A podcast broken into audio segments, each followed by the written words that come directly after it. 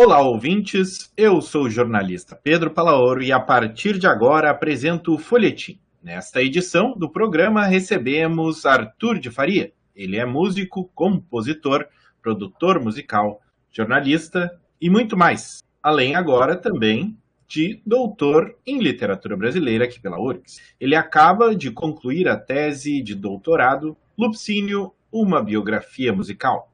Arthur, é uma honra recebê-lo aqui no Folhetim e na rádio da Universidade. Imagina, para mim que é uma honra estar na rádio da Universidade, né? essa rádio com tanta tradição, com tanta história, ainda agora uh, há pouco escrevendo, porque eu estou sempre escrevendo sobre música de Porto Alegre, né? E aí vendo que nos anos 60, nos festivais da, da arquitetura e tal, o pessoal gravava as músicas para se inscrever aí no estúdio da rádio, nesse mesmo estúdio da rádio aí. Exatamente. Esses pianões, esses microfones maravilhosos.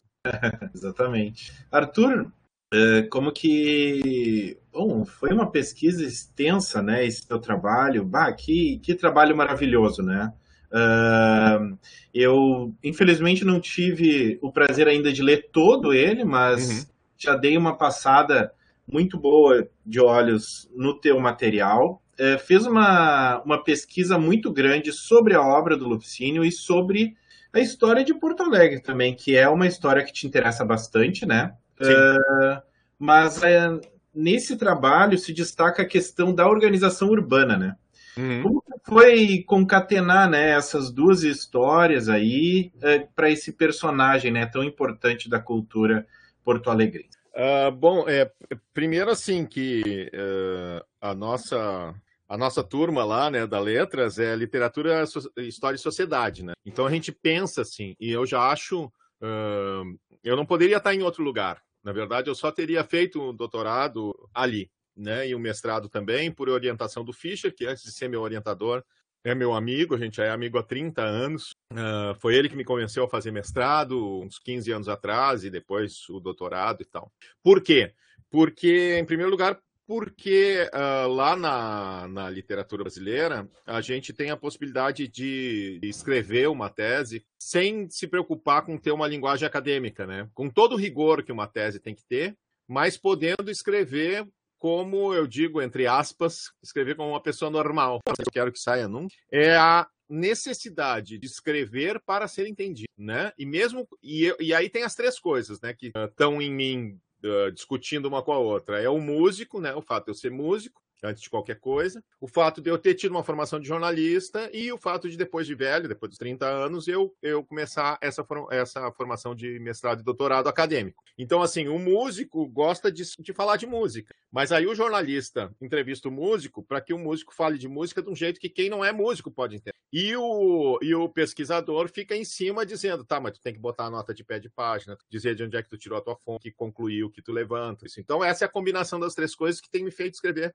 sobre a música de Porto Alegre, sobre esse prisma, né? E aí, dentro dessa ideia, ideia de literatura, história e sociedade, a, a, a, proposta original do meu doutorado, que eu tinha conversado com o Fischer, inclusive, era uma coisa que ia interessar muito pouca gente, uh, que era uma história envolvendo Beatles e, e, envolvendo Sgt. Peppers dos Beatles especificamente e algumas bandas do Cone Sul, mas um negócio muito específico. Aí, quando o, o atual presidente, no momento em retirada, assumiu e começou toda essa essa perseguição da universidade pública, daí eu, falei, eu falei para o Fischer, cara, a gente tem que ter uma coisa que tem que transformar esse doutorado numa coisa que realmente signifique alguma coisa para a sociedade, porque é o momento da universidade retornar para a sociedade, né? E imediatamente ele topou.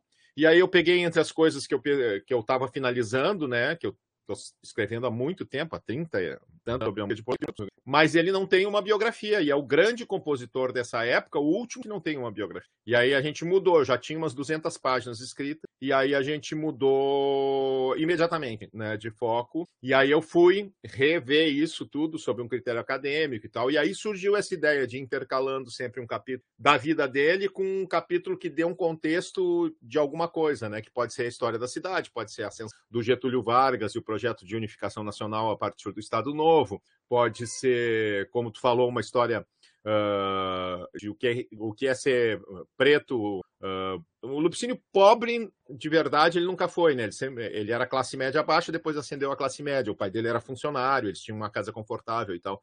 Mas ser periférico de classe média baixa, funcionário, né, que é uma coisa que prestava serviços uh, menores para a elite branca, e, e, e, dá esse contexto. Uh, eu, eu fico feliz com esse retorno, né? Porque exatamente essa era a ideia, né? Com isso que tu está me dizendo. E pouca gente leu isso até agora, né? Vai sair em livro, desde o princípio a ideia era sair em livro, já tinha editora contratada, que é a Arquipélago, editora, a Arquipélago Editorial, que já lançou outros livros dessa minha coleção, que é o Eliso, uma biografia musical, que é de 15, e o Porto Alegre, uma biografia musical, volume 1, que termina justamente ali na virada dos anos 50 aos anos 60. A série total vai ter entre 7 e 10 livros. O Lupicínio sai agora em março. A gente já começou a revisão com base no, nas coisas que foram observadas pela banca e tal. E a gente já começou a revisão para que o livro saia agora no começo do ano. E é isso, né? Um livro. Então, assim, o projeto é... da tese, o projeto da tese em formato de tese, claro, ele tem uma introdução e uma conclusão.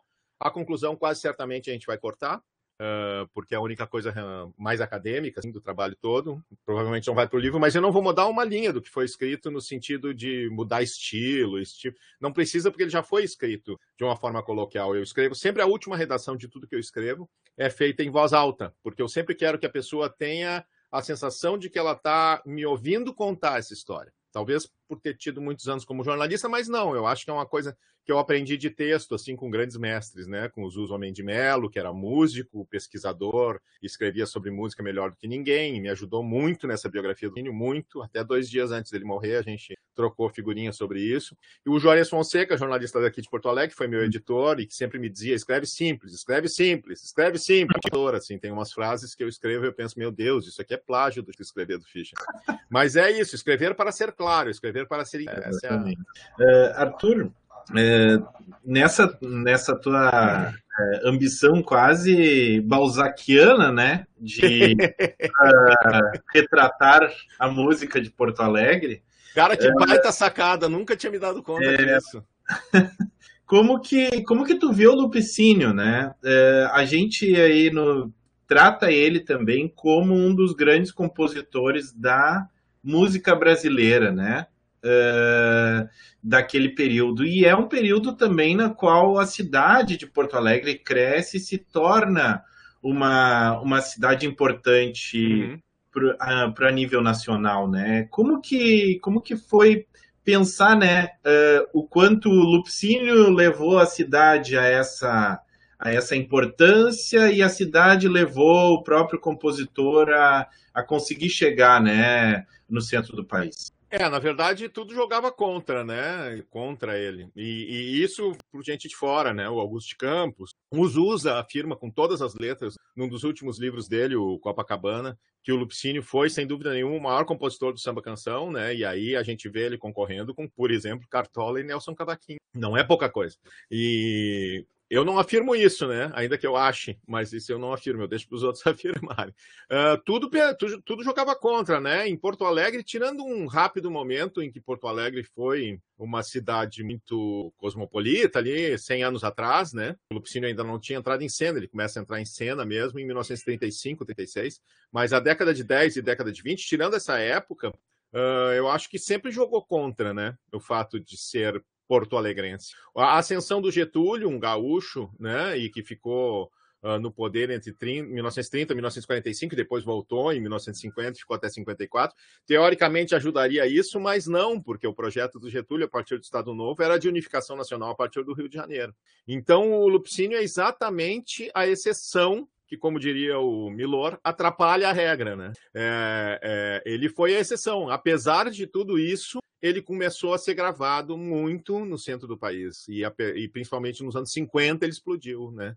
E aí acontece a coisa do que eu, que eu falo bastante no livro que também é muito interessante, que é uh, que nos anos 60, aí sim, né, quando os anos 60 foram uma revolução de tudo, né, no mundo inteiro.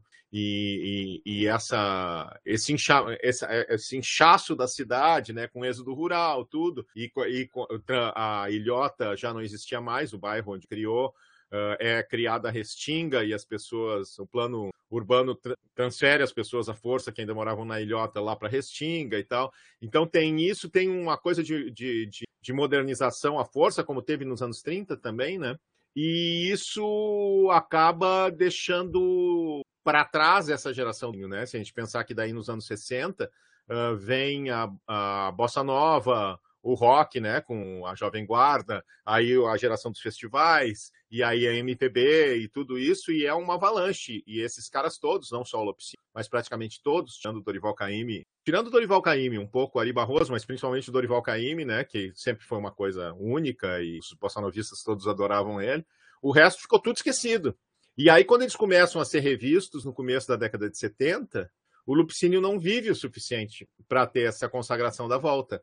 Né? Ele, quando ele começa a ser redescoberto, ele morre ainda muito jovem, com 59 anos. Então tem essa ironia, né? Arthur, o Lupicínio é retratado, principalmente pela imprensa da época, né, como uma pessoa que tem muito orgulho da, da, da origem dele de Porto Alegre e hum. da uh, cultura negra com a qual ele teve contato. Uh, como que como que tu enxerga isso, né, tendo em vista hoje que também a cidade segue colocando essa cultura do carnaval que fica evidente, né, cada vez mais para fora do centro e cada vez mais tentando é, é, é, se afastar disso, né, do uhum. centro. Ele passou por cima disso, né? Uhum. E a obra dele segue relevante ainda, né?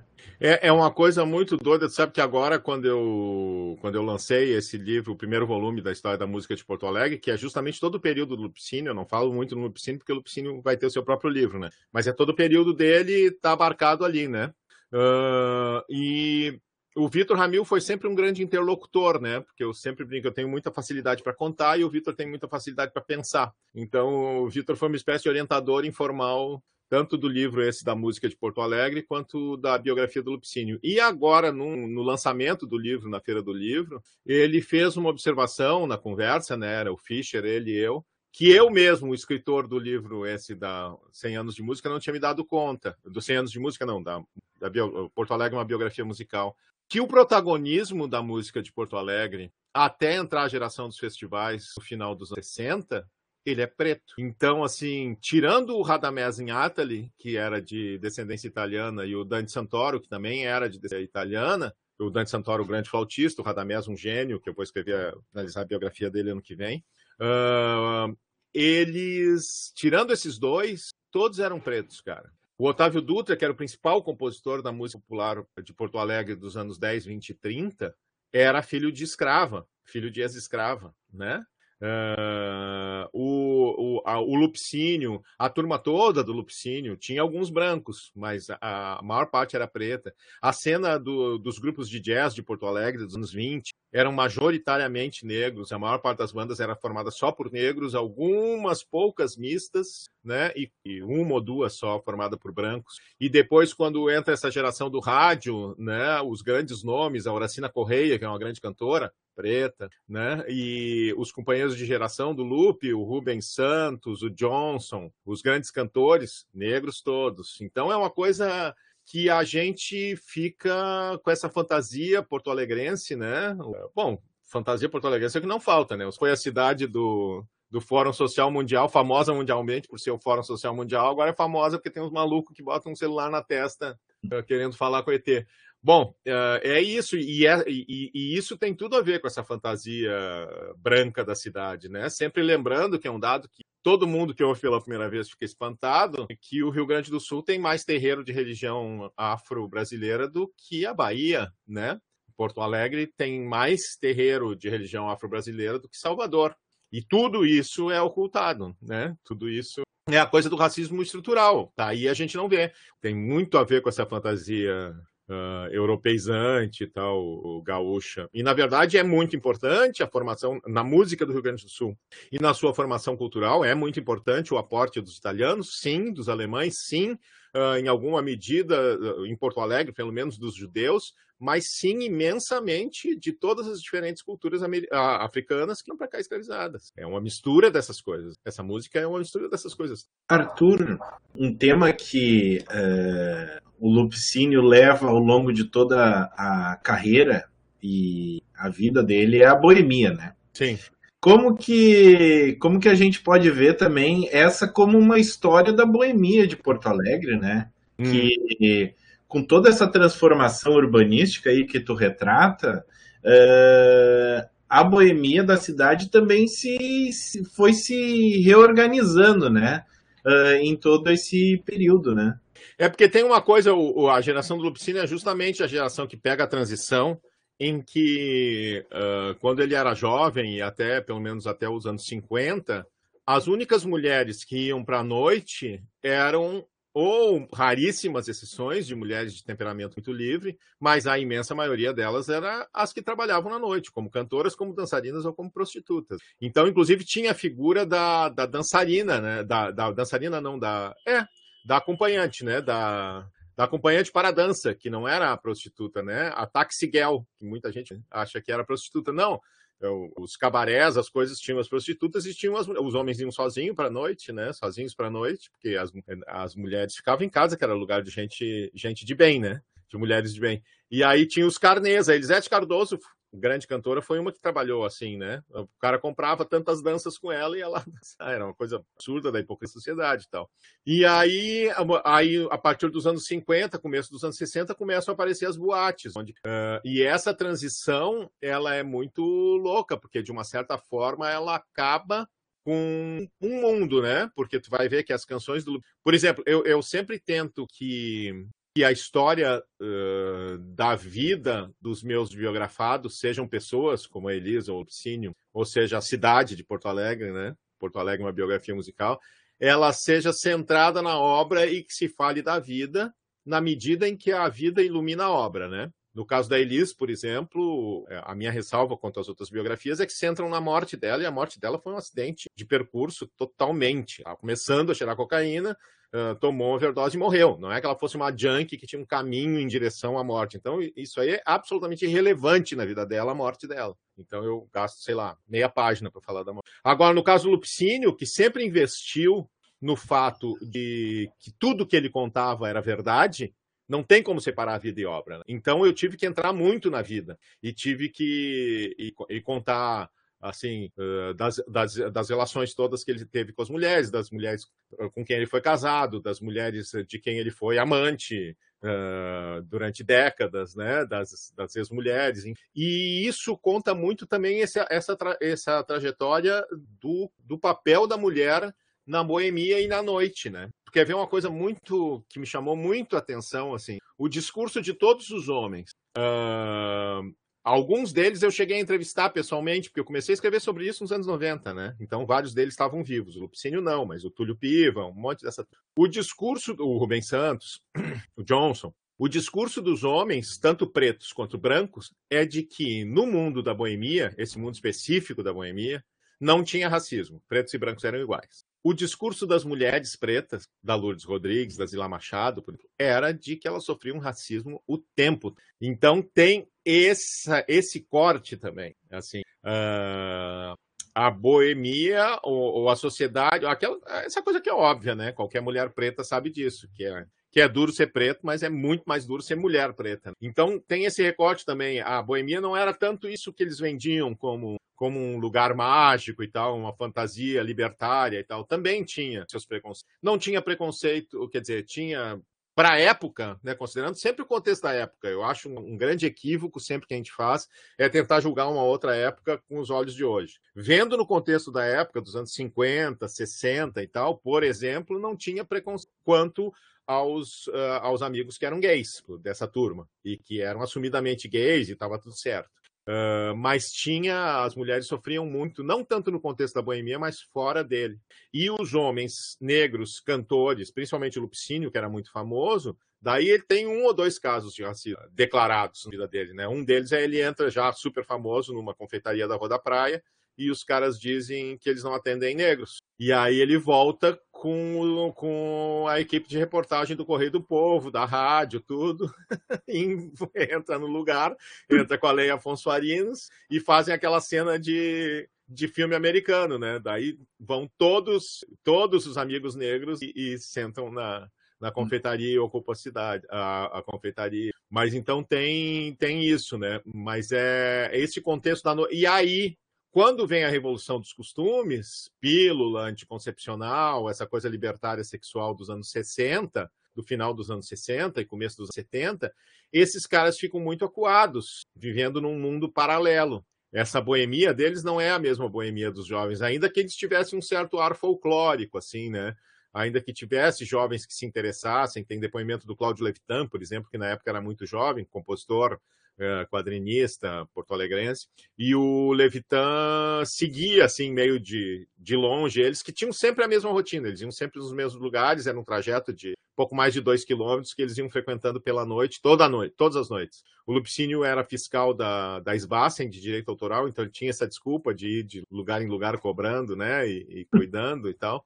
É, mas então é, essa turma boêmia acaba ficando. E, no, e tem o grande corte dos 60, que é em 19, no meio dos anos 60, quando chega o videotape aqui em Porto Alegre, que é a possibilidade de. A, a, a, o rádio, os grandes anunciantes do rádio e o grande público do rádio já tinha migrado para a televisão no comecinho dos anos 60. Mas a televisão era toda feita ao vivo. Então tinha. Nunca os gaúchos viram tanto seus artistas como naquela época. Tanto os artistas de teatro que iam fazer uh, teatro na televisão, quanto os artistas da música que se apresentavam nos programas, que era tudo ao vivo. Só que aí entra o videotape, e aí começam a vir os programas, começam a vir os programas do Rio de Janeiro e de São Paulo, e aí, em três, quatro anos, todo mundo é, perde o emprego, né? Todo mundo é demitido, os músicos, radioatores.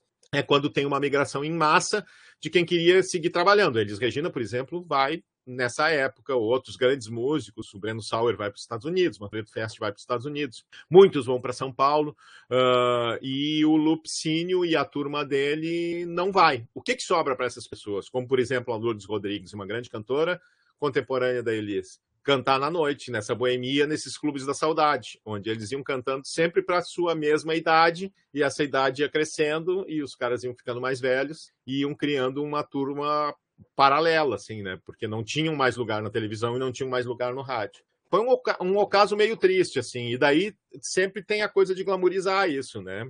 Ou então, no caso dos gaúchos, aquele velho complexo de. Uh, uh, aquele sentimento de inferioridade que fica fantasiado de sentimento de superioridade, né? Uh, a gente é melhor, por isso que não nos reconhece, quando na verdade o sentimento é a gente é pior, por isso que não reconhece, mas aí a gente já está noutra área que é a psicologia social. Sim, exatamente. Arthur, é, é, essa carreira do Lupicínio, é, como né, a gente já mencionou aqui no teu trabalho, tu retrata, tem uma transformação social muito grande.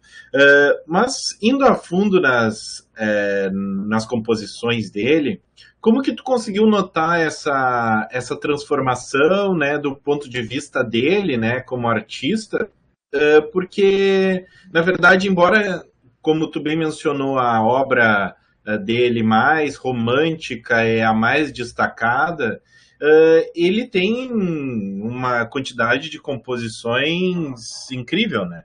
Uhum. Então, como que, como que a gente pode enxergar essa trajetória né, dele, de carreira musical mesmo, e de composições, ao longo de toda a carreira dele? Como que foi essa transformação, né? Ele foi ficando. Ele, ele mesmo diz em depoimentos, assim, né? Quando ele é, jo, quando é jovem, uh, faz samba mais alegre, mais carnavalesco e tal, e depois, quando a pessoa vai ficando mais velha, vai sofrendo mais, vai, vai carregando cicatrizes no seu coração, ela tende a fazer músicas mais românticas, mais lentas. E é bem isso, assim, ele. Ainda que em 1960, quando ele já tinha uh, quase 50 anos, ele lançou um disco muito raro que é muito bom, assim, que é todo de sambas uh, alegres e tal, mas ele foi, uh, como regra, cada vez mais fazendo sambas canções lentos uh, e de sofrimento de amor e tal. Agora, o que me chama muito a atenção como músico, e eu tento ressaltar bastante nesse trabalho, ainda que seja um trabalho da área da letras e não da música popular, é a, o brilhantismo musical porque assim é uma coisa que é muito pouco falada. As pessoas falam muito nas letras, as pessoas têm a fantasia de que quem fazia as músicas eram os parceiros, e a imensa maioria das músicas do Cínio eram letra e música dele. E ele não tocava nenhum instrumento. Ele não é o único, né? O Lamartine Babo, que era um grande compositor, o cara que fez Serra da Boa Esperança, melodia incrível, também não tocava instrumento nenhum. E o Adoniran Barbosa, que fazia músicas geniais, mas muito simples, né? Sem nenhuma capacidade de concorrer em termos de sofisticação, não de qualidade, com as melodias do Lupicínio, também não tocava instrumento nenhum. Mas o Lupicínio é impressionante porque ele tinha um ouvido interno assombroso, é a coisa do gênio mesmo. Eu sou muito, muito cuidadoso com utilizar o termo gênio, né? Porque eu acho que o gênio é quando o cara tem essa coisa do gênio. Ele não estudou aquilo e aquilo é natural dele, né? Então, quando a gente pega para analisar as melodias do Lucínio, elas vão desenhando as harmonias, porque a harmonia é o acompanhamento, né? Então a gente pensa assim, quando a gente canta, a gente está cantando a letra com a melodia. E tudo que vem em volta é, é o acompanhamento, que, que é a harmonia. A, a, harmonia, ela vai, ela vai se desenhando na melodia toda, é quase como um solo do Charlie Parker no jazz, que é um solo que vai desenhando tudo que está acontecendo por trás, ele não sai loqueando. E o Lupicínio tem também, como o fato de ele não tocar o instrumento, uma liberdade de forma que é muito rara.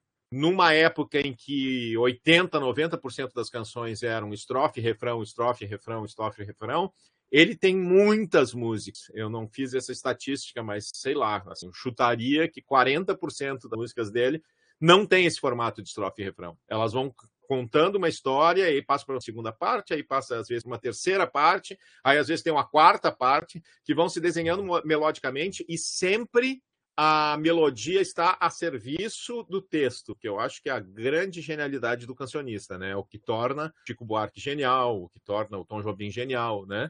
é, a, é assim, a prosódia tá mandando na melodia, né? Então tu vê que, por exemplo, as melodias dele, quando ele está desterrado, quando ele está deprimido, as melodias no chão vão ir para baixo. A pergunta sempre é clara na melodia. Você sabe que tem um amor, meu senhor? Ter loucura por uma mulher e depois encontrar esse amor, meu senhor, nos braços de um tipo qualquer?